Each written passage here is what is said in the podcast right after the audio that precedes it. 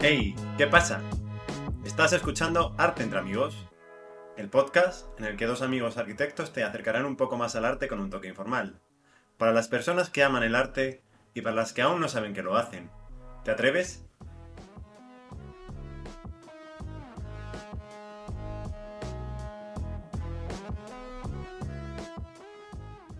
Oye, esta música me gusta, ¿eh, Alberto? Bueno, ¿qué? ¿Cómo vas hoy? Pues muy bien, Miguel, la verdad. Oye, ¿qué te parece la gente que dice bien hallado? ¿No crees que hay gente que está escondida detrás de una roca y dice, hostia? o bien has llegado. Total, ¿eh? Total. Sí, sí. Ah, joder. Me ha sorprendido mucho el tema que has propuesto, ¿eh? Hablando entre esa fina línea entre ambas palabras, Hombre, ¿eh? el tema que traemos hoy, de hecho, en español es la línea, o bien conocido como The Line en Arabia Saudí. Claro. Te decía que es un tema que me ha sorprendido porque tú estando en Berlín y yo aquí en Marbella, digo, joder, ¿por qué vamos a hablar del municipio de Cádiz, eh? ¿no? De la línea de la Concepción. Ya ves, vaya chistaco más bien, ¿no? Bien facilito te lo han puesto. Me lo han puesto en bandeja, ¿eh? Pues sí, vamos a hablar hoy de The Line, que se encuentra en Arabia Saudí y que en realidad forma parte de un proyecto mucho más grande, de un megaproyecto llamado NEOM. Viene de las siglas NEO, que significa nuevo, y Mostakbal, que significa futuro, nuevo futuro en árabe. Se puede englobar dentro de una operación que se conoce también como Arabia 2030, que es un proyecto muy ambicioso, impulsado por el príncipe Bin Salman. El hijo de Dios. Grande, ¿eh? Ha pensado de forma megalómana, ¿eh? O sea, una locura. De hecho, este megaproyecto llamado NEOM se encuentra en el noroeste de Arabia Saudí y es una ciudad planificada la cual tendría 26.500 kilómetros cuadrados de superficie con energías renovables, con una nueva ley que se adaptase mucho más a las leyes occidentales y en el que se engloban también otros proyectos como por ejemplo una isla de lujo llamada Sindala que estaría en el Mar Rojo, también un resort de lujo de deporte en las montañas que se llamaría Trojena y uno muy importante sería Oxagon u Octógono, que se encontraría en el Mar Rojo también, y el cual sería una ciudad únicamente industrial, que gran parte de los barcos y de la industria marinera pasa por ahí. Y después el proyecto que vamos a tratar sería The Line, que básicamente es una ciudad futurista, habrá que ver si existe o no en el futuro, de 170 kilómetros de largo, 500 metros de alto y 200 metros de ancho. Bueno, básicamente lo que se conoce como una ciudad lineal eh, en arquitectura, que por fin hablamos de arquitectura, ¿eh? Y sería para 9 millones de personas, que yo me pregunto que si hay tantas personas en Arabia Saudí. Porque vamos a aclarar una cosa que yo creo que es lo más importante del podcast, que es Arabia Saudí y no Saudita, que yo no sé cuándo se ha cambiado el nombre a ese país. A mí no me lo han explicado. Pero bueno, después de esta introducción yo creo que podemos ya pasar a hablar de The Line, ¿no? ¿O tienes alguna cosa más curiosa? Que lo de los 9 millones de personas se completaría en 2050. La idea es que en 2030 sea un millón y medio de personas. Adelante.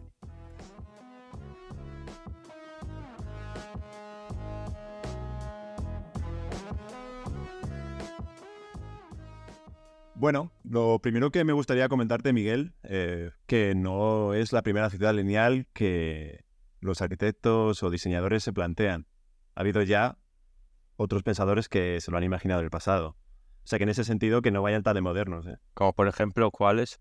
Pues mira, por ejemplo, tenemos uno muy castizo, muy madrileño, como Arturo Soria, que se imaginó una ciudad lineal para la sociedad industrial y que lo más destacable que era, que también lo comparte con Neon en este sentido, es que estaba conectada por el tren. Arturo Soria y Mata, que era un gran pensador y un mejor arquitecto, que pensó que haciendo una ciudad lineal todo funcionaría mejor, ¿no? Mm, Bueno, por lo menos, por lo menos lo intentó, tío. La vida te pone en tu lugar, ¿no? Pero está bien intentarlo. Y luego, por ejemplo, uno de mis arquitectos favoritos del mundo mundial, que es Rem Koolhaas, también se imaginó un Manhattan dividido por muros en su proyecto final de carrera, así que ya apuntaba maneras desde chiquitito, ¿eh? De hecho, volviendo otra vez atrás a Soria, el cual no pudo desarrollar del todo la idea que había planteado de la ciudad lineal, pero sí que fue como un precursor para otras ideas, como por ejemplo la de Rock Town o una mucho más famosa, aunque no sea completamente lineal, que sería de Le Corbusier, afamado arquitecto en Argel. Sí, el plano bus que se llamó porque era un pepino. No, es broma, es broma. Lo único que eso uf, tenía de todo, era una megaestructura también que en este sentido se puede comparar a The Line en un edificio que lo es todo también en, en, un paisaje desértico. Se lo imaginó, pero que en este caso lo que unía a toda la ciudad, una autovía. Pero igualmente puede funcionar como precursora, digamos de alguna manera. Y otras que fueron surgiendo más tarde fueron, por ejemplo, Linear City de Graves y Eisenman. ¿Lo conoces? Sí, he visto los dibujos también. Otra utopía, ¿no? Arquitectónica, urbanística. No como The Line, que tiende más a ser una distopía. Y bueno, otro que me gustaría comentar es otro arquitecto llamado Cristiano Toraldo, y no es ninguna broma. ¿En serio? Sí.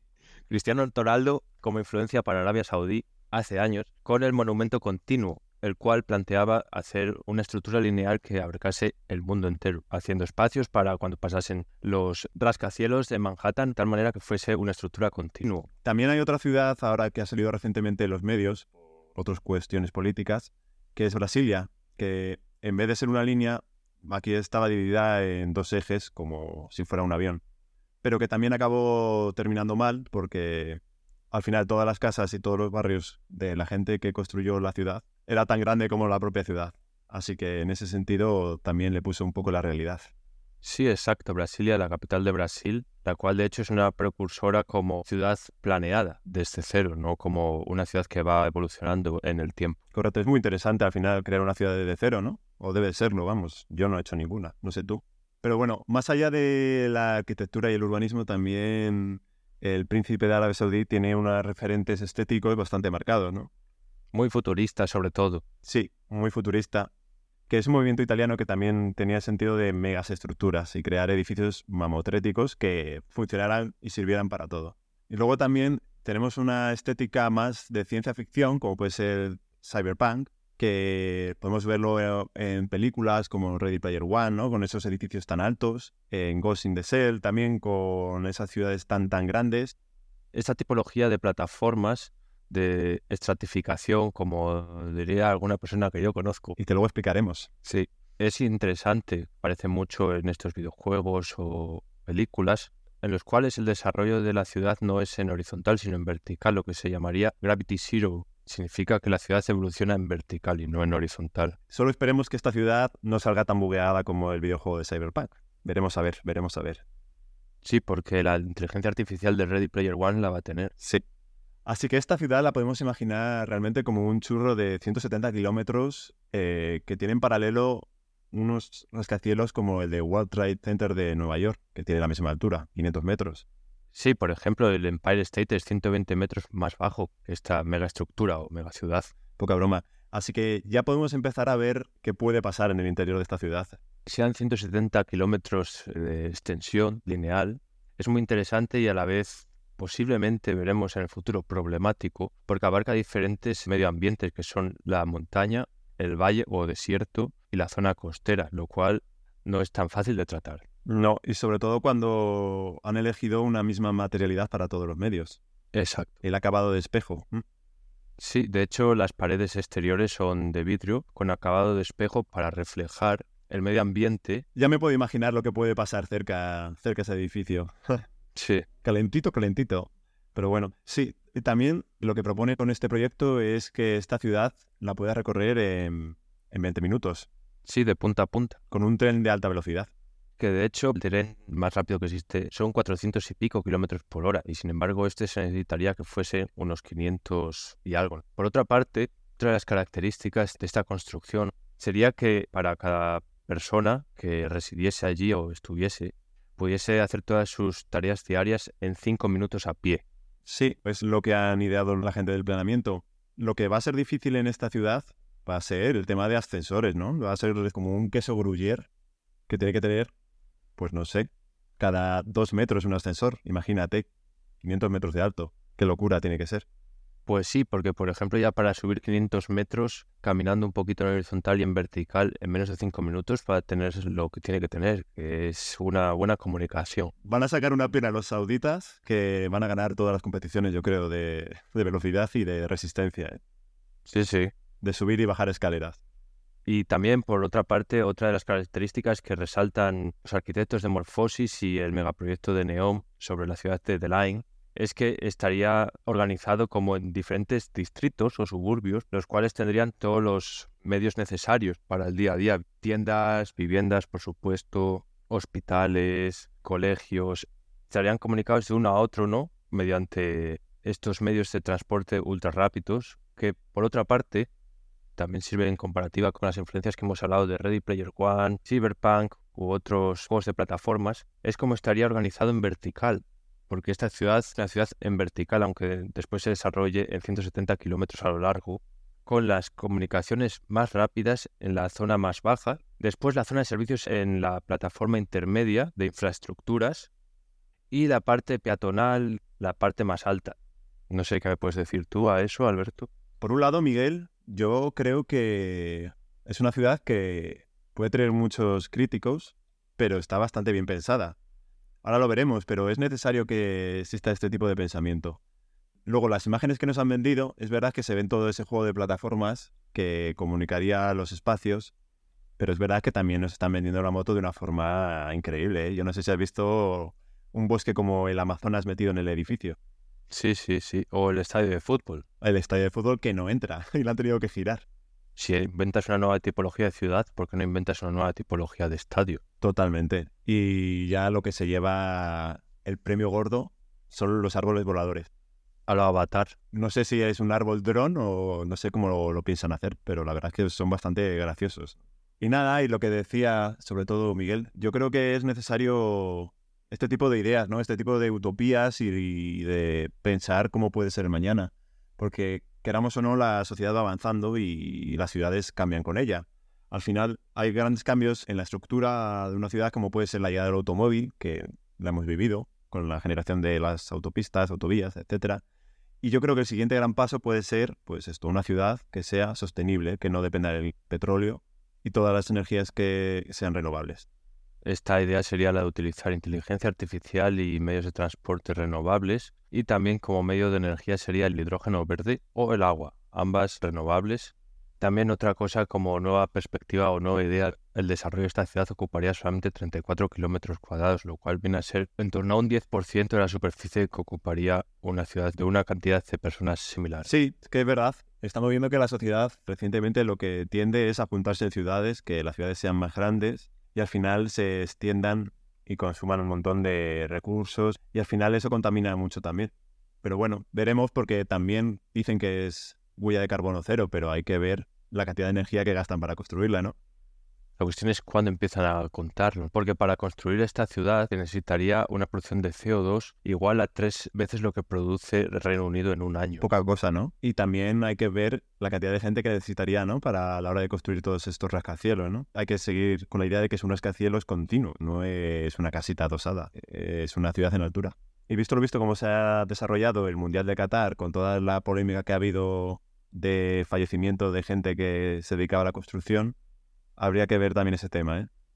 Eso eran un par de estadios y esto va a ser unos cuantos edificios juntos. Unos ¿eh? pocos, unos pocos. Yo creo que al final este es un ejercicio de ciudad sostenible que está bien, pero que es un poco sacada de chorra, ¿no? Yo creo que la huella que va a tener va a ser más grande del beneficio que va a traer, pero bueno. Esta nueva tipología puede tener cosas muy buenas, pero también puede traer cosas muy malas. Yo sobre todo lo que más inconveniente veo es la luz del sol. Yo me imagino que la sociedad que viva aquí al final se va a estratificar, que eso básicamente quiere decir que la gente se va a ordenar en capas, en niveles. Al final la gente que más poder adquisitivo tenga va a vivir en la cumbre y los más pobres vivirán abajo, ¿sabes? Y se convertirán en una especie de vampiros. Si te das cuenta, Alberto, las ciudades ya se organizan así, como en suburbios o barrios, dependiendo del poder adquisitivo. La cuestión es que todos tienen luz. Y sin embargo, si pones los barrios con menos poder adquisitivo abajo, con una altura negativa, digamos, de 500 metros, no van a ver, vamos, ni la luz, ni las nubes, ni siquiera si se ha caído alguien. Total. Al final yo creo que esto se puede transformar en una distopía no deja de ser un pensamiento futurista, pero que parecía que iba por aquí y viene por acá. Y sale mal al final. La verdad es que tienen un buen marketing esta gente, ¿eh? saben muy bien cómo vender el rollito y no sé muy bien hasta qué punto es cierto lo que plantean o no, porque, a ver, si lo que plantean es cierto, esta ciudad es la hostia, no podemos negarlo, aunque, como en Juego de Tronos, un muro no sirve para conectar cosas, sino más bien para dividir. Cual quiere decir que si nos ponemos ya dos límites que vienen a suponer en torno al 99% del perímetro de la ciudad, ya supone un problema, ¿no crees? Total. Y piensa que el muro de Juego de Tronos, el muro de hielo, era mucho más bajo, ¿eh? Aunque era más largo, es verdad, pero al final no dejaba de haber en un lado los caminantes blancos y en el resto estaba la civilización, ¿no? Que es un poco lo que puede pasar aquí. Aquí la civilización está dentro de dos paneles de vidrio, los cuales se van a hipercalentar porque en las ciudades se producen actividades y las actividades producen energía y la energía produce temperatura. Es decir, si a 50 grados centígrados le sumas unos cuantos más, la gente va a comer pollo frito todos los días ahí. Hay que montar una sucursal de Kentucky, yo creo. Estamos tardando. Riyadh Fried Chicken. Riyadh Fried Chicken, sí. Sí, sí. Los moros hermanos. Bueno, vuelta otra vez al tema de, Sí, de lo que supondría esto, para bien o para mal. Hay que tener en cuenta también que estos dos megamuros de 500 metros de alto por 170 kilómetros de largo producen un impacto medioambiental, no para bien. Dicen un montón de aves, especies migratorias. Al final, un muro, ¿no? Con los países, bien sea físico u artificial, a un punto de fricción entre dos partes que al final, si no existiese esa separación, serían lo mismo. Y en este caso incluso más, en un desierto. claro, no deja de ser una barrera. Y una barrera muy alta. Me imagino que lo han pensado, pero imagínate una pantalla de 500 metros de alto recibiendo el viento, el viento del desierto, encima con arena. Yo lo veo que se va a desgastar rapidito, ¿eh? No sé, o hay espejos milagrosos que no los conozco todavía. Lo que he estado pensando y me he imaginado es miles de personas, en plan como si fueran hormiguitas, limpiando por fuera el vidrio para que siga pareciendo todo que no existe. Yo creo que toda esta operación es un poco, pues una limpieza de cara, ¿no? Del régimen de Arabia Saudí. Pero bueno, Esto de la visión 2030, no sé si- lo sabías, son candidatos al Mundial de Fútbol de 2030. De ahí que, por ejemplo, Cristiano Ronaldo, que no Toraldo, esté jugando ahí. Han metido pasta para que sean imagen y esto es más de lo mismo. Simplemente un proyecto de marketing para, no sé si realmente o al menos artificialmente mostrar una apertura al mundo occidental. Sí, y yo también lo veo desde otra perspectiva, porque al final la economía de Arabia Saudí se basa realmente en el petróleo, ¿no? En la importación del petróleo, porque el 90% de su economía es eso, básicamente. Imagínate la cantidad de trabajo, la cantidad de dinero que va a traer y a mover construir una ciudad de estas dimensiones. Ese es el tema, que una de las ideas del NEOM al megaproyecto es fomentar la producción de nuevas energías que no sean como el petróleo, como son la producción de agua, utilizando la desalinización del agua, o también el hidrógeno verde con perspectiva al futuro. Totalmente de acuerdo. Realmente va a ser una ciudad complicada de vivir. Mm, no sé si te has visto la peli de Snowpiercer, de Bong Joon-ho, director de Parásitos que ganó el Oscar. Al final la sociedad se dividía también en, los vagones del tren. eh, La gente más pudiente iba a cabeza, que tenía más recursos y disfrutaba como, vamos, como si viviera a todo lujo. Y los vagones de cola iba la gente más pobre. Se quedaban con las miserias, básicamente. Yo creo que es interesante también pensar un poco que 9 millones de personas son muchas personas. Y parece una, parece una frase dicha por Mariano Rajoy, pero lo que quiero decir es que la gente necesita también esparcirse, necesita de su propio espacio vital, ¿no crees?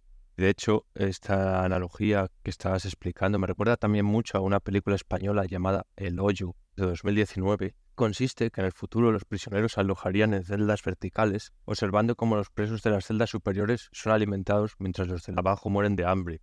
Va bajando una plataforma con comida. A partir de cierto nivel, pues existe una falta de recursos, ¿no? Al final es como los que están más arriba tienen más recursos y al final quedan las sobras o ni las sobras que se devorarían entre ellos en esta película. Y en este caso, en The Line, yo lo vería más como que habría muchísimos problemas. Sí, la verdad es que al final cuando la sociedad se divide y no puedes acceder a otras capas, ¿no? a otros niveles, o otras plataformas en este caso, se generan guetos, ¿no? Y ha pasado ya en, en edificios que también se podrían considerar mini The Line, ¿no? O sea que al final agrupaban un montón de gente en poco espacio. Casi siempre nunca han funcionado. Yo me imagino, no sé si tú conoces el proyecto de las velas de Nápoles, Sí, o lo de los edificios de viviendas de los Smithson en Irlanda, el que no tener privacidad y no poner disponer de tu propio jardín, de tu propio espacio individual, acabado por no funcionar y siempre han terminado con temas relacionados de drogadicción y un montón más de problemas. Otro edificio que es parecido y que tú has estado, sé que quiero que me des tu opinión, es la unidad de habitación de Le Corbusier de Marsella, que ya hemos hablado de este arquitecto al principio del capítulo. Te voy a responder por partes. Lo primero de todo, el tema de agrupar a la gente en estructuras complejas o muy aglomeradas, a mí me resultan un tanto complicados porque el ser humano es un ser social, pero también es un ser libre, de tal manera que nos gusta mucho interactuar con otras personas, pero a la vez nos gusta también tener nuestra privacidad. En este sentido, ¿qué haces, no? Estás aquí metido en medio de una línea con dos paredes de vidrio y en medio de un desierto, ¿qué haces? ¿Te vas a hacer castillos de arena? Pues tienes para hacer unos cuantos, pero más allá de eso no tienes mucho más futuro. Y bueno, por otra parte, lo que mencionabas de la unidad de habitación de Le Corbusier en Marsella, cuando estuve, lo que me sorprendió, un edificio que en teoría es una referencia de la arquitectura, en teoría es un proyecto magnífico, no lo vamos a negar, no estaba realmente habitado tanto como se podría pensar. Sí, coincido contigo, me parece muy buena reflexión.